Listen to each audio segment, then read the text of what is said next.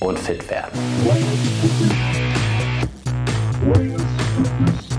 Wie du die Kilos, die sich in den letzten Monaten und Jahren langsam aber sicher auf deine Hüften, am Bauch oder wo auch immer verirrt haben, loswirst. Mein Name ist Yannick Schlemm und bei YS Fitness machen wir genau das. Yannick von YS Fitness hier und heute geht es um das Thema Supplemente.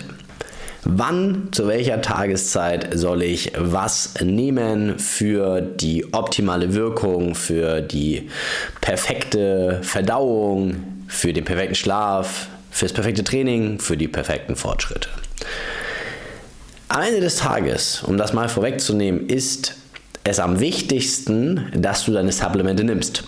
Ja, das ist also quasi Priorität 1. Wenn du jetzt jemand bist, der sehr vergesslich ist und der jetzt zum Beispiel am Abend nach dem Abendessen tot ins Bett fällt und gleich einschläft und die eigentlich abends sehen möchte, dann ist das vielleicht etwas kontraproduktiv. Wenn du jemand bist, der vielleicht nicht so und so viel Kapseln auf einmal schlucken kann, ähm, weil dir davon schlecht wird oder weil du das Gefühl hast, einen Kloß im Hals zu haben oder ähnliches, dann ist vielleicht alles auf einmal nehmen zu einer bestimmten Tageszeit auch nicht das Richtige.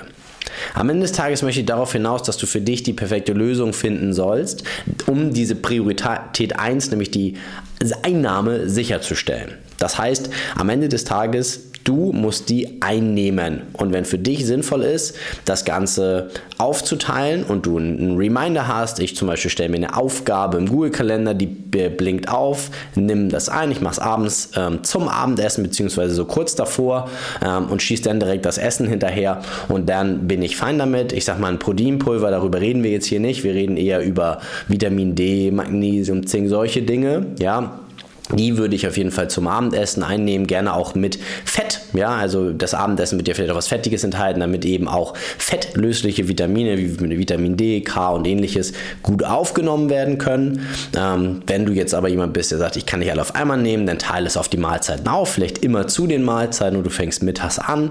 Ähm, das könnte eine gute Vorgehensweise sein. Du hast wie Proteinpulver kann man immer verwenden, das kann eine Mahlzeit ähm, zum Beispiel ersetzen, ja, auch wenn es nur Proteine ist, natürlich nicht ganz ähm, ja, nicht ganz optimal, aber ähm, das kann man zu jeder Tageszeit nehmen, auch noch abends.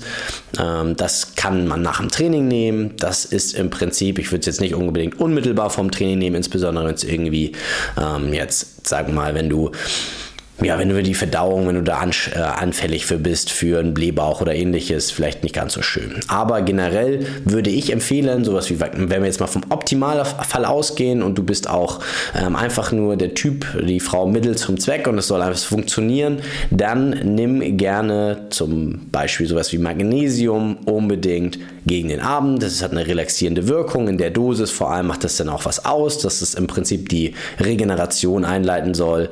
Ähm, generell generell auch dann natürlich deine, letztendlich deine Regeneration verbessern kann und ähm, relaxierende Wirkung möchtest du in der Regel nicht hochdosiert am Morgen.